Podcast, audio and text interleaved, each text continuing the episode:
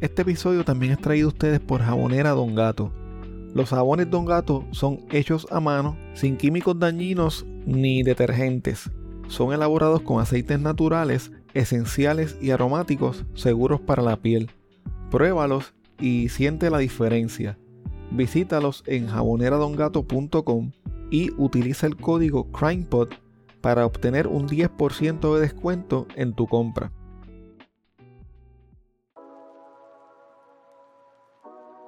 Si de casualidad estás cerca del área de Los Ángeles en California o estás planificando unas vacaciones para esa ciudad, tengo una recomendación para ti. Uno de nuestros Patreons tiene un Airbnb que es espectacular. Tienen que verlo. Este moderno bungalow es perfecto para un grupo pequeño. Los dueños de este lugar prestaron mucha atención a los detalles del diseño y la decoración para que los huéspedes tengan una experiencia lujosa y a la vez relajante. Este bungalow tiene un espacioso patio, algo que es bastante difícil de encontrar en Los Ángeles. El patio tiene grama artificial, un salón terraza frente a una chimenea y una piscina con 10 pies de diámetro. Este lugar tiene una hermosa vista sobre el este de Los Ángeles y las montañas de San Gabriel. Realmente el sitio parece de revista. Lo mejor de todo es que los dueños de este lugar tan espectacular son puertorriqueños. Si mencionas a CrimePod, te dan un 10% de descuento en tu tarifa diaria. El enlace para que veas el lugar estará disponible en las notas de este episodio o me pueden escribir para más detalles.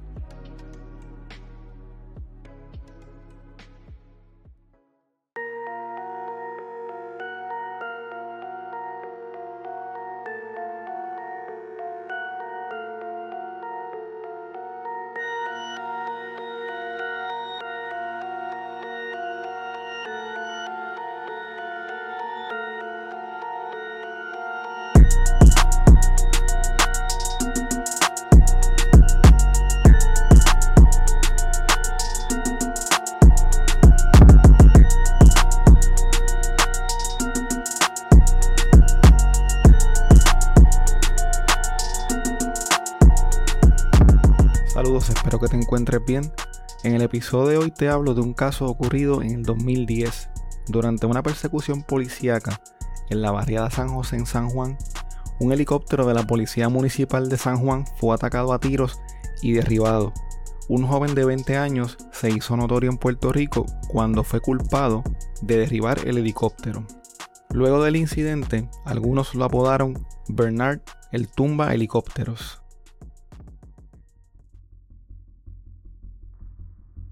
El 4 de mayo del 2010, un helicóptero de la policía de San Juan le estaba dando apoyo aéreo a una persecución por tierra que se llevaba a cabo en la barriada San José.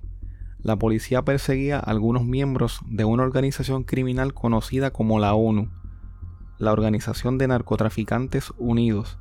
Según el FBI y la DEA, esta organización se formó alrededor del 2004, cuando casi todos los líderes de la zona metropolitana formaron una alianza para detener las guerras entre los caseríos y mantener alejados a los policías de los puntos de droga.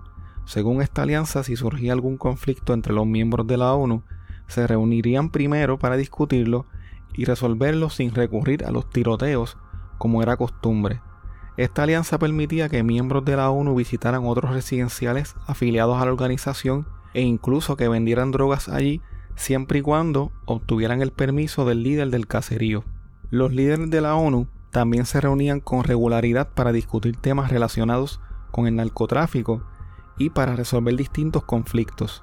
Pero a medida que ciertos grupos que pertenecían a la organización no se sentían contentos y buscaban salirse de la ONU, la alianza se fue debilitando. En el 2008, la ONU se dividió en dos grupos, la ONU y la Rompe ONU provocando que se reactivara la guerra entre ambos bandos. Tal vez más adelante estaré cubriendo estas organizaciones más a fondo, pero en este episodio solo estaré hablando del caso del joven que derribó el helicóptero de la policía. Como mencioné anteriormente, un helicóptero de la Policía Municipal de San Juan fue atacado a tiros cuando daba apoyo a una persecución en el área de la barriada San José. El helicóptero se encontraba a unos 300 pies de altura, alumbrando el área por lo que fue un blanco fácil para los gatilleros. Debido a los disparos que recibió el helicóptero, tuvo que realizar un aterrizaje de emergencia en el parque de pelota de San José. Los disparos que recibió el helicóptero le rompieron la transmisión y casi estuvo a punto de estrellarse sobre las residencias. Dos de los agentes que se encontraban en el helicóptero fueron heridos. El copiloto, el agente Jesús Fernando Quiñones, fue herido de gravedad y lamentablemente murió el día siguiente. Esa noche, 11 sujetos fueron detenidos por la policía de Puerto Rico, sin embargo tuvieron que ser liberados porque no se les pudo vincular directamente con el incidente.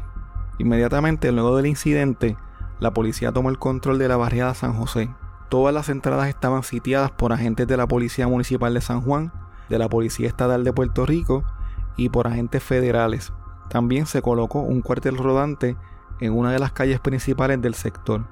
Desde un principio, un joven de 20 años llamado Edwin Bernard Astacio Espino fue señalado como el responsable de disparar y matar a la gente Quiñones. Algunos días después de los hechos, Edwin Bernard llegó junto a su abogado, Jorge Gordon, a las oficinas del CIC en el cuartel general de la Policía de Puerto Rico. Según el licenciado Gordon, ese día estuvo junto a su cliente por cerca de una hora y media sin que los atendieran. Por esta razón decidieron irse del cuartel. Jorge Gordon también fue el abogado que compareció a representar a los otros 10 sujetos que fueron detenidos por la policía en San José la noche del asesinato de la gente Quiñones. Todos sus clientes fueron liberados esa misma noche por falta de prueba, pero Edwin Bernard fue citado por dos agentes del CIC para que compareciera al cuartel general una semana después. Él fue conmigo allí,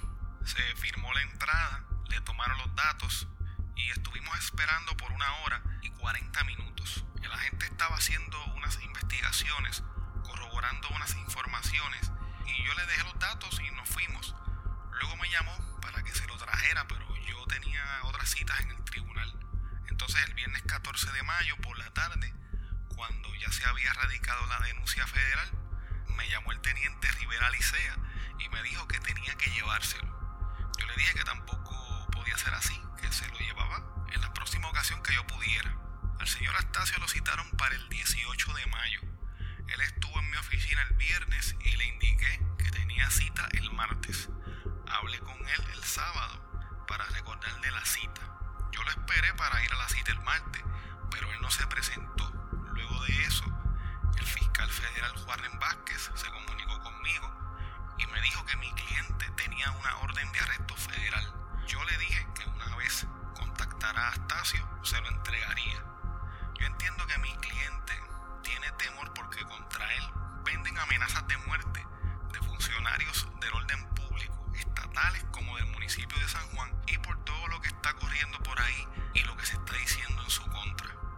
Luego de estas declaraciones del licenciado Gordon, el superintendente de la policía, José Figueroa Sancha, admitió que el ahora hombre más buscado por la policía y el FBI en Puerto Rico había ido voluntariamente al cuartel general de la policía en Atorrey que estuvo por más de una hora allí y se marchó sin que nadie le siguiera los pasos para evitar que se desapareciera. Cuando Edwin Bernard fue al cuartel, ya había sido identificado por varios testigos como la persona que le disparó al helicóptero. Edwin Bernard fue acusado por las autoridades federales de la muerte del piloto Jesús Fernando Quiñones. Al momento de los hechos, el joven residía en la calle Urdiales de la barriada San José. Según se supo, Edwin Bernard había sido fichado por la policía de Puerto Rico el 6 de mayo del 2008, cuando apenas tenía 18 años, por el alegado robo de un auto. Además, estaba vinculado con la ONU y con el control de un punto de drogas, entre otras cosas. En esos momentos, la fiscal federal Rosemilia Rodríguez indicó que estaba negociando la entrega de Edwin Bernard con su abogado. La fiscal indicó además que de ser encontrado culpable, podría ser sentenciado a la pena de muerte. Pero según indicó la fiscal, las negociaciones para la entrega del acusado no prosperaron debido a una publicación que hizo la prensa escrita en donde se decía que los análisis hechos por el FBI al rifle AK-47 encontrado en la escena del crimen vinculaban directamente a Edwin Bernard con el ataque. Según el FBI, esta información que fue filtrada a la prensa estaba afectando a la investigación del caso pero el FBI aseguró que además contaba con evidencia científica y testimonial que lo vinculaban directamente con la muerte de la gente Quiñones. A partir de ese momento se desató una intensa búsqueda para dar con el paradero de Edwin Bernard. El jefe local del FBI, Luis Fraticelli, se dirigió a Edwin Bernard a preguntas de la prensa y dijo lo siguiente. En avión ni en barco puede salir de la isla. Todo el mundo está alertado en los puertos y aeropuertos. Bernard, intencionalmente disparaste al helicóptero y enviaste un hombre bueno al cielo. Te aseguro que cuando te capturemos vas a enfrentar la justicia aquí en la tierra. El FBI ofreció una recompensa de 25 mil dólares por información que condujera a la captura de Edwin Bernard Astacio Espino. El municipio de San Juan también ofreció otros 25 mil dólares. En la madrugada del 28 de agosto del 2010, agentes de la División de Operaciones Tácticas de la Policía de San Juan realizaron un operativo en la urbanización Berwyn States en Río Piedras. Ese día capturaron a Edwin Bernard Astacio. En la casa donde se refugiaba, la policía encontró armas, drogas y chalecos antibalas. Según el informe de la policía, se ocuparon 15 cargadores, 6 pistolas, un revólver, dos chalecos antibalas cuatro cargadores de tambor o Mickey Mouse como se le dice en la calle, más de mil bolsitas de heroína y una bolsa de cocaína. Las armas estaban escondidas en el jardín de la casa y en el asiento trasero de una Ford Explorer que se encontraba estacionada en la casa. Luego de su arresto, Edwin Bernard fue confrontado por la prensa e hizo las siguientes declaraciones. No estoy diciendo que yo soy un santo, pero estoy seguro de que yo no dispare contra el helicóptero. Yo lo que espero es un juicio justo. Hace unos años, la policía mató a mi papá. Ese mismo día, Edwin Bernard fue trasladado al Centro Metropolitano de Detención Federal en Guaynabo. Al comienzo del proceso judicial contra Edwin Bernard, el juez federal Justo Arenas le informó que de probarse los cargos en su contra, podría terminar siendo ejecutado, por lo que se le asignaría un abogado experto en casos de pena de muerte y un abogado local. El licenciado Francisco Rebollo Casalduc fue el abogado local asignado para Edwin Bernard. El 3 de septiembre del 2010, el licenciado solicitó el cambio de fecha para la primera vista en contra de su cliente porque había sido asignado el día antes y no había tenido tiempo suficiente para investigar si los familiares de su cliente tenían los recursos suficientes para ofrecerle al tribunal una fianza. La petición del abogado fue concedida por el juez Arenas. El juez determinó que el mismo día de la vista de fianza se celebraría la vista preliminar para determinar causa probable contra Edwin Bernard. El nuevo día habló por teléfono con la madre de Edwin Bernard. Según se reseña en el reportaje, la vida que eligió su hijo la tenía sumida en un profundo dolor. La posibilidad de que su hijo terminara siendo sentenciado a la pena de muerte era algo que le producía desesperación y angustia. Los meses que habían pasado desde el arresto de su hijo fueron una tortura porque no sabía de él y todo el tiempo le decían que la policía o sus enemigos de la calle lo iban a matar. Cada vez que escuchaba en las noticias que lo llamaban el asesino del helicóptero, se le quería arrancar el corazón. La primera vez que habló con su hijo desde su arresto, este le dijo que estuviera tranquila, que ya todo había acabado. Al escuchar su voz, le dio gracias a Dios porque aún estaba vivo. Sin embargo, tenía temor de que a su hijo le pasara lo mismo que a su esposo cuando supuestamente fue brutalmente agredido por la policía. Según ella, su hijo le juró que él no había sido el que derribó el helicóptero. Hay un heroísmo en los pequeños pasos, en resistir las amenazas y reconocer el peligro. Empiezan con el cigarrillo y terminan con la marihuana. Yo estoy bien seguro de que yo no quiero usar droga. ¿Qué, qué pasa?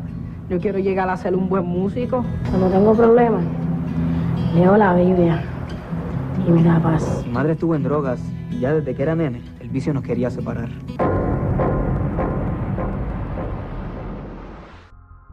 ¿Recuerdas ese anuncio?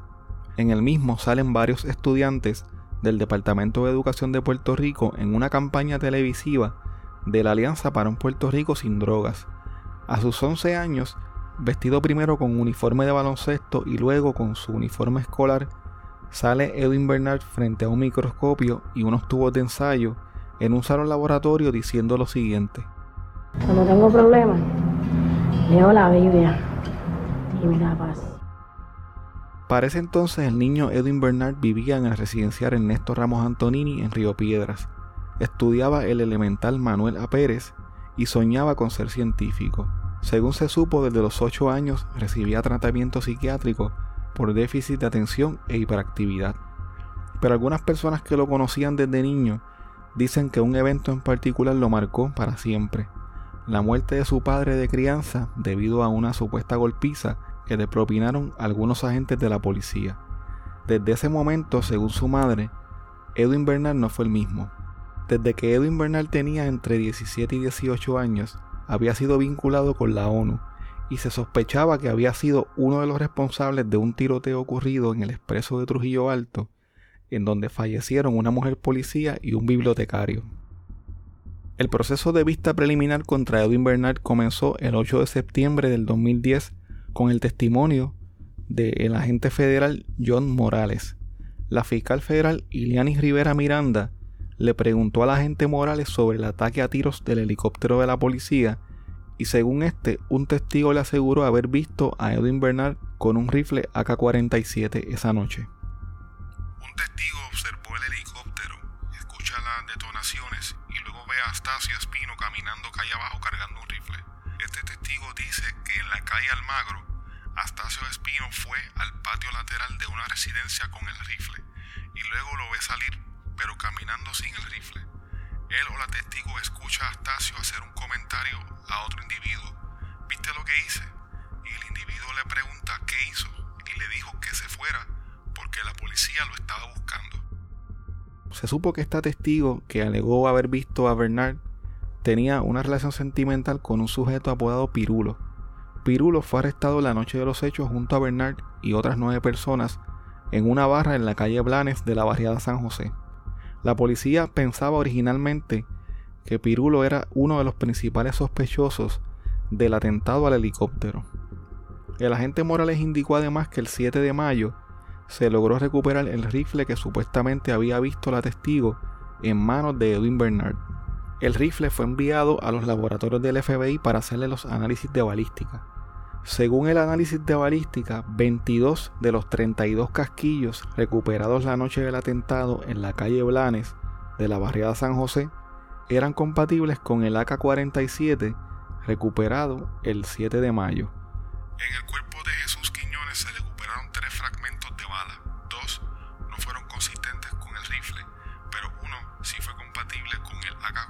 AK-47 y el material genético en ese rifle fue positivo con el ADN de Astacio Espino.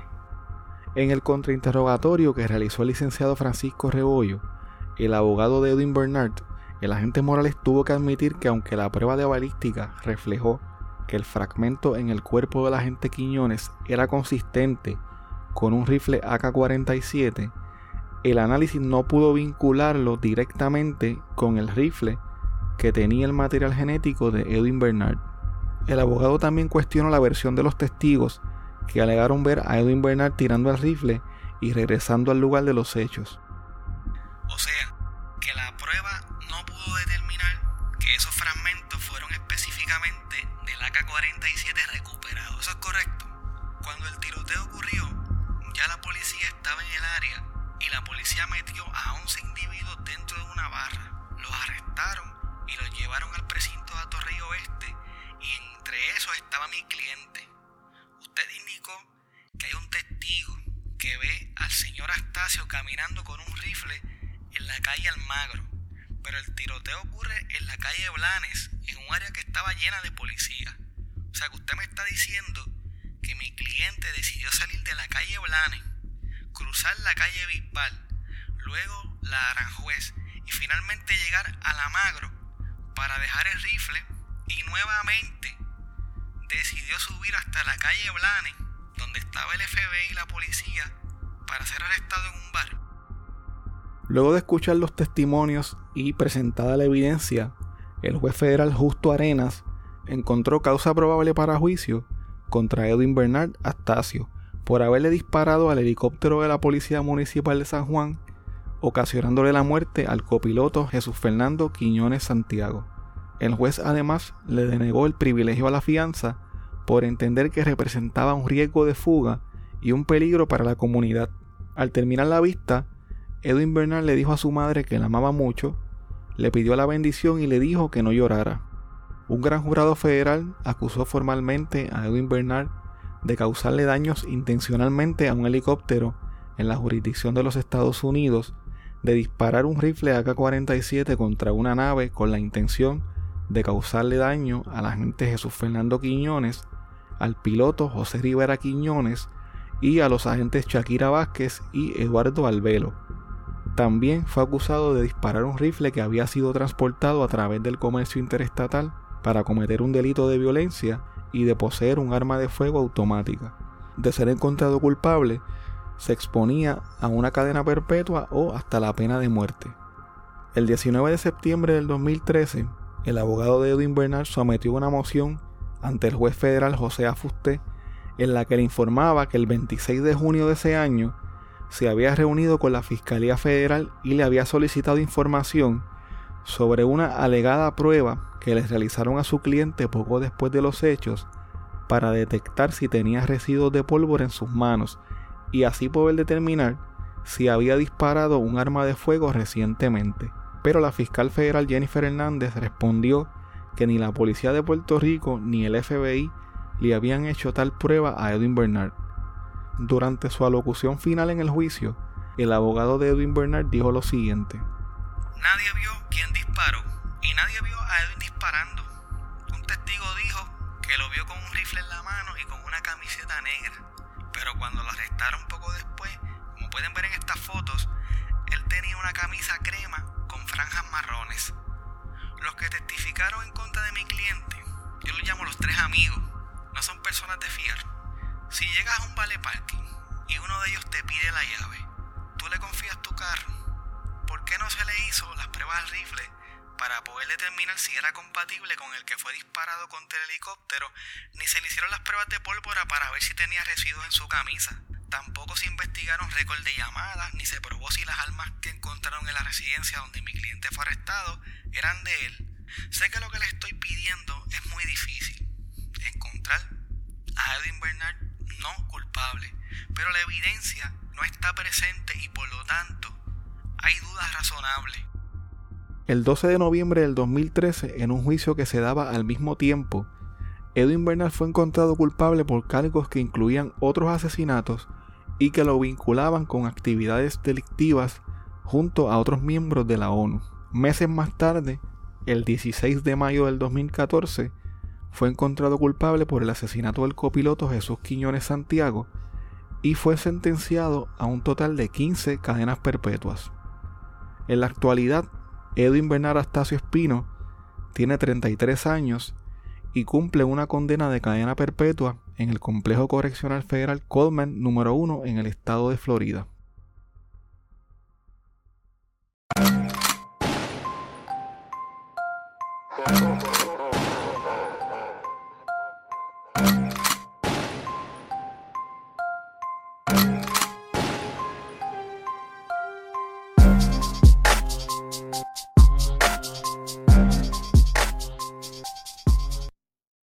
Muchas gracias por escuchar el episodio de hoy. Quiero invitarte a que te unas a mi Patreon visitando patreon.com diagonal CrimePodPR. Así puedes apoyar este proyecto independiente y tener acceso a contenido exclusivo que utilizo para investigar los casos. Tu colaboración permite que este proyecto pueda seguir semana tras semana reseñando temas como los que acabas de escuchar en el día de hoy. Si tienes un negocio propio o un producto o eres parte de alguna empresa que te gustaría anunciarse en este espacio, puedes comunicarte conmigo a través de correo electrónico a o a través de cualquiera de las redes sociales. Recuerda que nos puedes seguir a través de CrimePodPR en Facebook, Twitter e Instagram y suscribirte a Apple Podcast, Spotify o en tu aplicación favorita para podcast para que no te pierdas ningún episodio. Recuerda también que puedes dejar tu reseña o review de 5 estrellas en Spotify, en Apple Podcast o en cualquier plataforma de podcast.